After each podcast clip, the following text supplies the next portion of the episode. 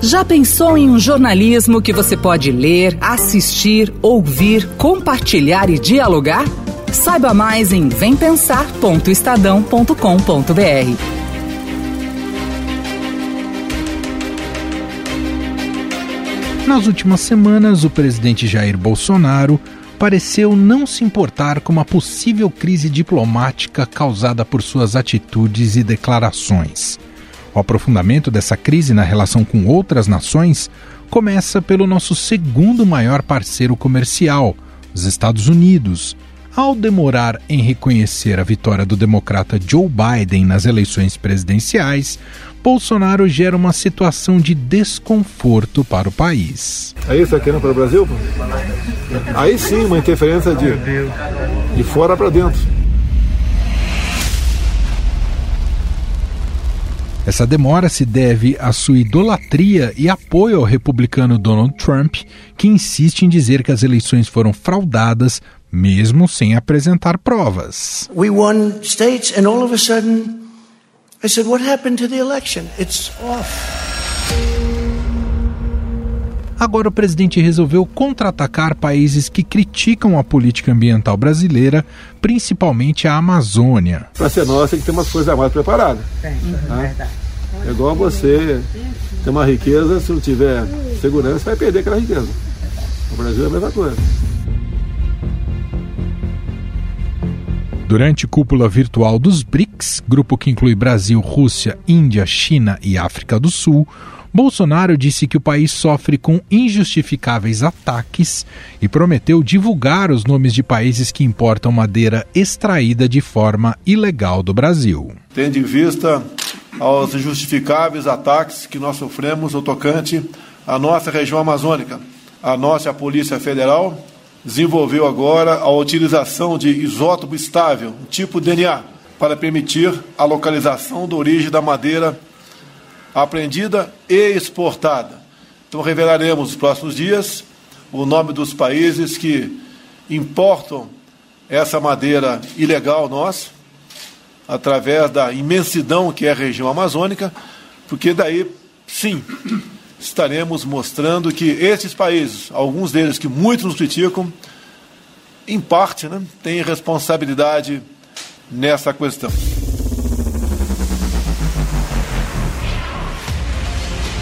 Mas, diante das críticas e da iminente crise diplomática, Bolsonaro recuou e disse que o governo tem, na realidade, nomes de empresas que comprariam madeira de forma ilegal. A gente não vai acusar o país A, B ou C de estar tá cometendo um crime, mas empresas desses países, sim. Isso já tem em processo. Isso vai se avolumar, não entendeu? A ponto tal que se tornará não atrativo a importação de madeira ilegal.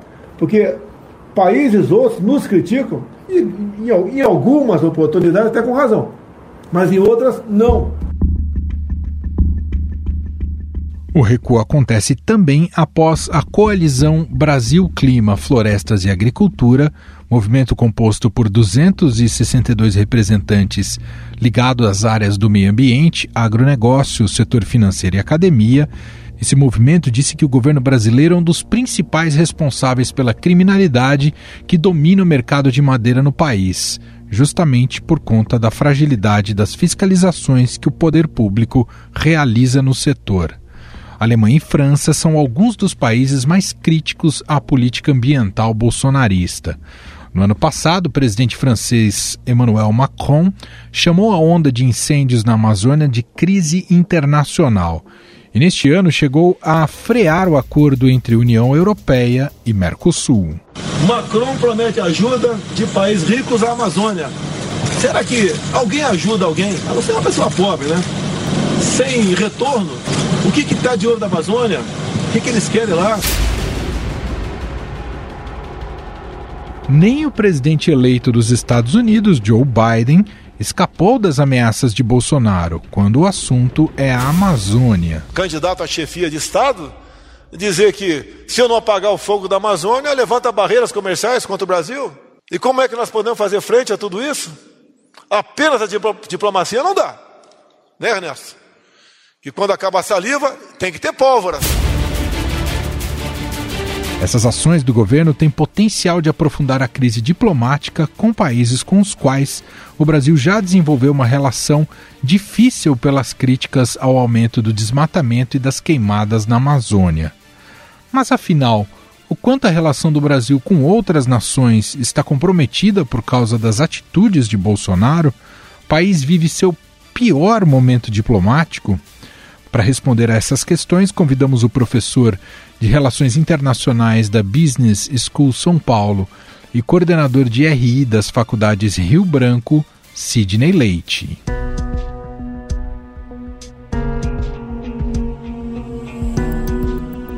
Tudo bem, professor? Obrigado por estar aqui com a gente mais uma vez. Um grande prazer conversar com você. Professor, queria captar um pouco da sua avaliação, da sua leitura diante de, de um episódio recente, mas que pode ser muito simbólico da maneira como o presidente Jair Bolsonaro tem conduzido as relações internacionais e o papel do Brasil no mundo. E a política ambiental é um dos digamos, calcanhares de Aquiles desse governo e do próprio presidente. E na reunião dos BRICS ele aproveitou ali a própria reunião para, digamos, fazer uma contraofensiva aos países europeus, atacando os países europeus, eh, tentando colocá-los como culpados né, na receptação de madeira ilegal do Brasil. Queria te ouvir, professor, o quanto o presidente Jair Bolsonaro e esse governo têm colaborado por uma espécie de isolacionismo do Brasil, professor? Bem, uh, nós temos que pensar que 2020 em especial uh, é um ano diferente para as relações internacionais, não é? é um ano que dificulta a interação uh, entre os povos, entre os estados, nas instituições internacionais, é? nas organizações internacionais que vem propiciando, pelo menos depois da Segunda Grande Guerra Mundial, uma maior aproximação, diálogo, a tentativa de formar uma agenda mais ou menos comum entre os Estados. Então, já é um ano difícil nesse, nesse aspecto. Né? Então, to, todo aquele governo que, ainda nesse contexto, é, toma medidas, conscientes ou não, estratégicas ou não, que vão gerar um, maior isolamento no sistema internacional, isso é, é altamente prejudicial. Né? No caso do governo brasileiro, é, me parece que é, nesse contexto há uma falta de, de rumo, porque o governo construiu nos últimos dois anos um, alin, um alinhamento automático é, que eu diria não propriamente com os Estados Unidos, mas com o governo Trump. Né? Então, com a mudança eh, de governo, né, com a saída do, do Trump, uh, o, o, governo fica sem eixo, né, e com risco de, pelo menos durante aí algum tempo, ficar sem, sem um grande interlocutor né, no ambiente internacional. Então, declarações como essa acentuam ainda mais esse quadro preocupante, né? Afinal, qual é a, o posicionamento, né, como o Brasil pretende se inserir num, no ambiente internacional, né, sem a, o farol que até agora representava o Donald Trump. E o que sobrou desse alinhamento político ideológico, que muita gente fala que seria na, a, a, direita nacional populista, o que sobrou no mundo atualmente está por aí mesmo, professor Hungria, Turquia, sem o Trump, uh, diversos líderes ficam órfãos, incluindo Bolsonaro, e, e, significa não só perda de espaço, mas pode significar o fim dessa direita mais radical, mais extremista, professor? Bem, o, o fato é que a eleição de Trump em 2016 né, foi um, um farol né, a partir do qual nós, nós, nós visualizamos aí uma onda dessa, dessa tipo, desse tipo de linha, né, política conservadora, é, chamada neopopulista, enfim, a gente pode denominar é, de, de, que forma for, né, mas com as características, é, de alguma forma, circunscritas a essa visão é, do, do Trump, né, de protecionismo, de fechar fronteiras, anti, anti-globalização, não é?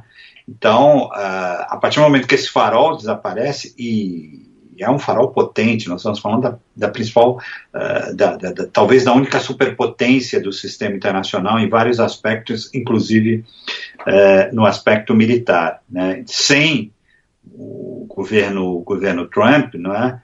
é, é, é esse tipo de visão, né? ela fica órfã, né?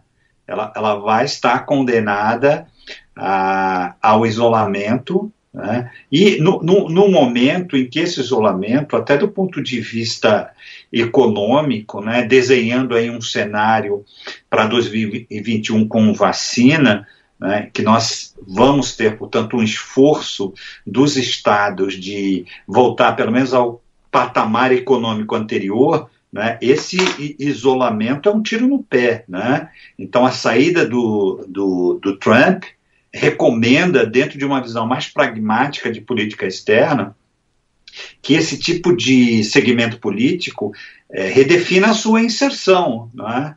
Tenha uma visão mais conectada com o ambiente internacional, mais cooperativo, em busca de, de integração, de novas, de novas parcerias. Né? Não, porque não, não há não é que não, não, não é nenhuma decisão político-estratégica, não é? Uhum. Como viabilizar um país um Estado, uma economia, num cenário totalmente estruturado dentro de cadeias produtivas globais.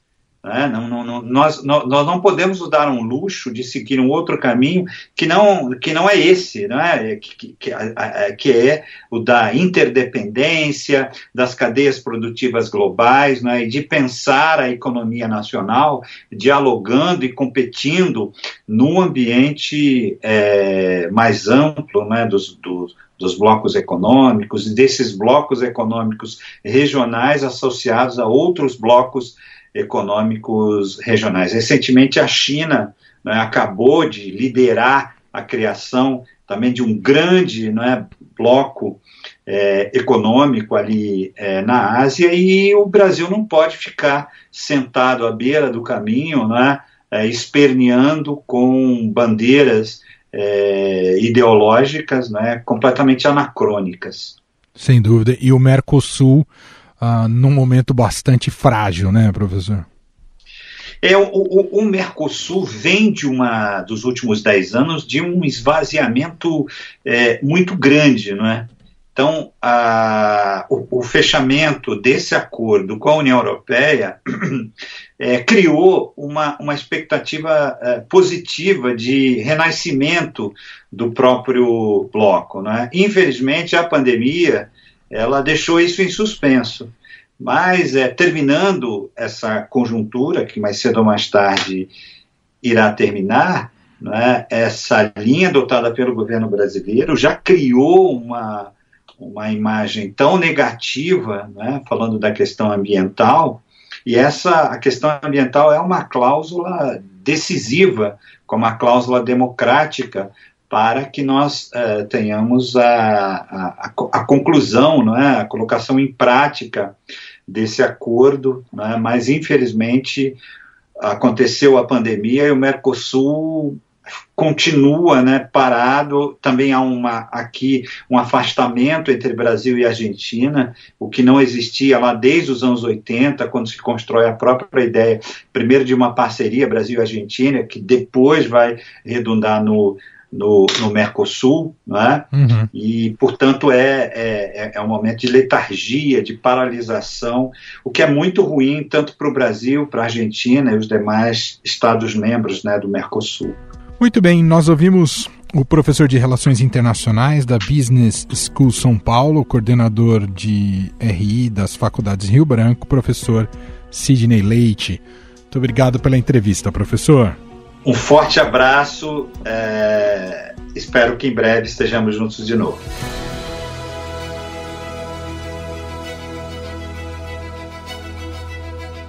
E na questão comercial? Como fica o Brasil diante desses conflitos diplomáticos promovidos por Jair Bolsonaro? Sobre o assunto, conversa agora com o embaixador Rubens Barbosa, presidente do Instituto de Relações Internacionais e Comércio Exterior.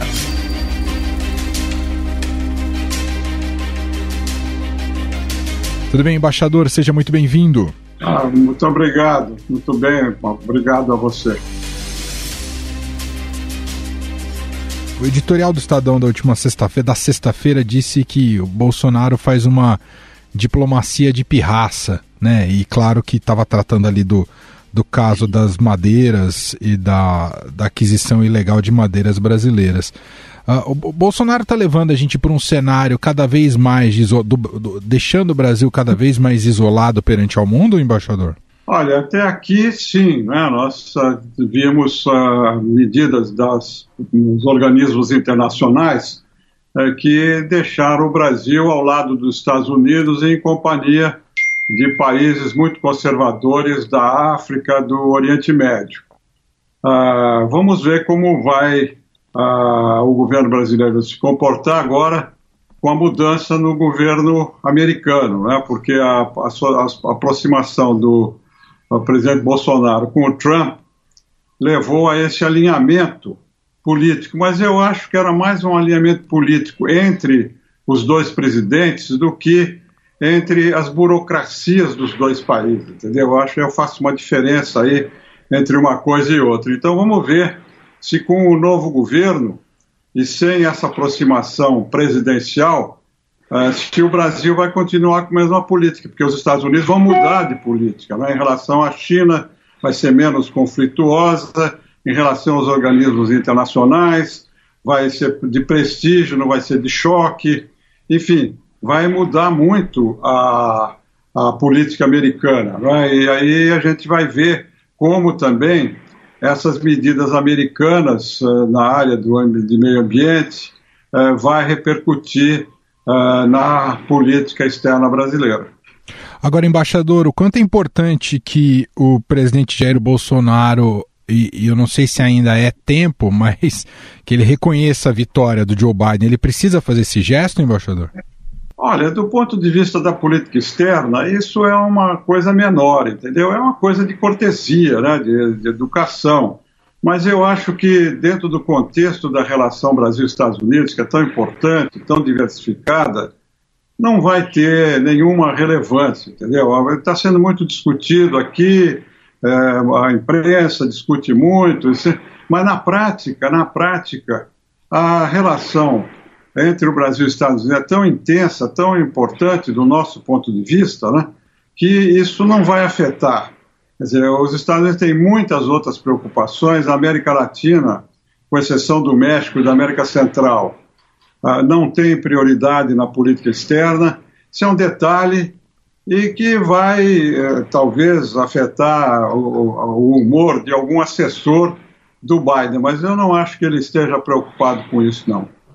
As políticas ambientais eh, eh, são hoje o, o, grande entrave para que o Brasil consiga ampliar seus, seus acordos internacionais ou costurar melhores acordos, embaixador? Olha, vai depender do Brasil mesmo, né, do governo brasileiro, porque o tema ambiental hoje é um tema global, é a utopia do século XXI, é essa questão de meio ambiente, a preservação do meio ambiente, a mudança de clima, o aquecimento do planeta, como fazer para evitar isso, as consequências na produção, na vida de cada um de nós, com esse aquecimento e essa mudança de clima que nós todos estamos sentindo. Né? Esse tema sendo global, os países estão se ajustando a isso. Então, na Europa, agora na reconstrução, depois dessa crise toda desse ano, da pandemia do Covid-19, a Europa está tendo uma, uma, uma, ênfase muito grande na política ambiental. As, nas eleições recentes, ah, houve uma onda verde na Europa. Então, e agora nos Estados Unidos, o Biden tem, dentro da política econômica, um setor importante que é a política ambiental.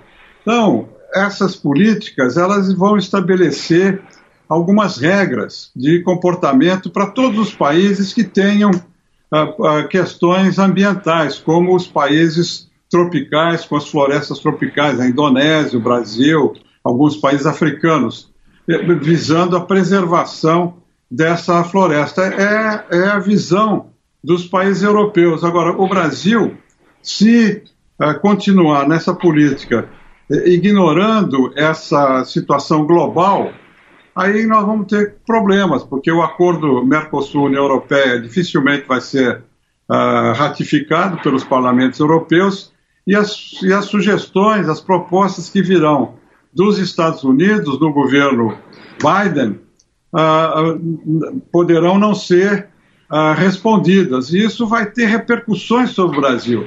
A minha preocupação é com as consequências do, sobre a economia brasileira através dos empréstimos, né, que vão ser mais uh, escrutinizados por parte das instituições financeiras, multilaterais e, e privadas, e também as restrições aos produtos agrícolas brasileiros de exportação e até boicotes por parte do setor privado. Então, o Brasil vai ter que decidir soberanamente como nós vamos ter que reagir a essa utopia global que é a melhoria do meio ambiente e a Amazônia nisso tem um papel muito importante. O foco da política ambiental na Europa e nos Estados Unidos é sobre a Amazônia. Se nós não entendermos isso, vai ser difícil a gente uh, navegar nesse novo mundo, nessa nova prioridade que surge. Isso depende, vai depender do Brasil, do governo brasileiro. Não se trata de medidas unilaterais, protecionistas ou com outros uh, argumentos, essa teoria conspiratória contra a Amazônia. Isso é uma, é uma retórica brasileira. Na realidade, isso é um problema global que afeta todos os países e que o Brasil vai ter que se ajustar ou vai ter que enfrentar as consequências, os prejuízos sobre a nossa uh, balança de pagamentos, sobre o nosso uh, esforço de exportação de produtos agrícolas e a captação de investimentos e financiamento para projetos de desenvolvimento aqui no Brasil. A gente viu recentemente, não é, embaixador, a China costurar aí um grande acordo uh, comercial do mundo ali com outros países da região do Pacífico ali asiático. Isso de alguma maneira deveria servir de inspiração para o Brasil uh, numa tentativa de tentar, numa tentativa de fortalecer aqui o, o nosso bloco comercial Mercosul, embaixador? Olha, eu há muito tempo estou defendendo essa questão do, do, regionalismo. Eu acho que na América do Norte, na, na, na, África, na Europa Ocidental e agora na Ásia, essa tendência se fortaleceu. Só aqui na região é que, por falta de uma liderança brasileira, nós estamos sem nenhum entrosamento regional. Uma parte da América Latina se voltou para a Ásia, né? o, Peru, o Chile, a Colômbia. O Brasil está com o Mercosul meio capenga e voltado um pouco para o Pacífico, um pouco para o Atlântico, um pouco para os Estados Unidos, quando nós vamos ter que fortalecer esse entrosamento regional, que é a nossa área, o nosso entorno geográfico, a nossa prioridade estratégica. Essa, esse acordo que eh, foi assinado agora, nessa semana, com 15 países, com a liderança da China, do Japão, da Coreia do, do Sul, da, da, da, Austrália. Esse é muito importante e pode ter impacto sobre o Brasil. O outro acordo, que também foi assinado sem os Estados Unidos, sem a China, a parceria transpacífica, também terá impacto sobre as exportações brasileiras. Nós temos que acompanhar muito de perto isso e o Brasil vai ter que construir tanto o setor privado quanto o governo brasileiro, nós vamos ter que construir uma estratégia comercial, política em relação à Ásia. A Ásia vai ser o polo dinâmico do crescimento do comércio e das economias globais e o Brasil não pode ficar fora desse movimento. Então, eu acho que o regionalismo está aí, nós temos que repensar a nossa posição dentro do hemisfério, fortalecer o regionalismo, a começar do Mercosul, depois uma integração aqui na América do Sul, para estar de acordo com essas tendências globais que vão prevalecer nessa década que estamos iniciando. Muito bem, nós ouvimos a análise do ex-embaixador do Brasil em Washington, Rubens Barbosa, presidente do IRI, IRICE, que é o Instituto de Relações Internacionais e Comércio Exterior. Embaixador, muito obrigado aqui pela gentileza de participar mais uma vez aqui da nossa, do nosso programa, da nossa conversa. Obrigado, viu, embaixador? Muito obrigado, obrigado pelo convite. Estadão Notícias. Estadão Notícias desta segunda-feira vai ficando por aqui. Contou com a apresentação minha, Emanuel Bonfim, produção de Gustavo Lopes e montagem de Moacir Biasi. Diretor de jornalismo do Grupo Estado é João Fábio Caminoto. O nosso e-mail podcast@estadão.com. Um abraço para você, uma excelente semana e até mais. Estadão Notícias.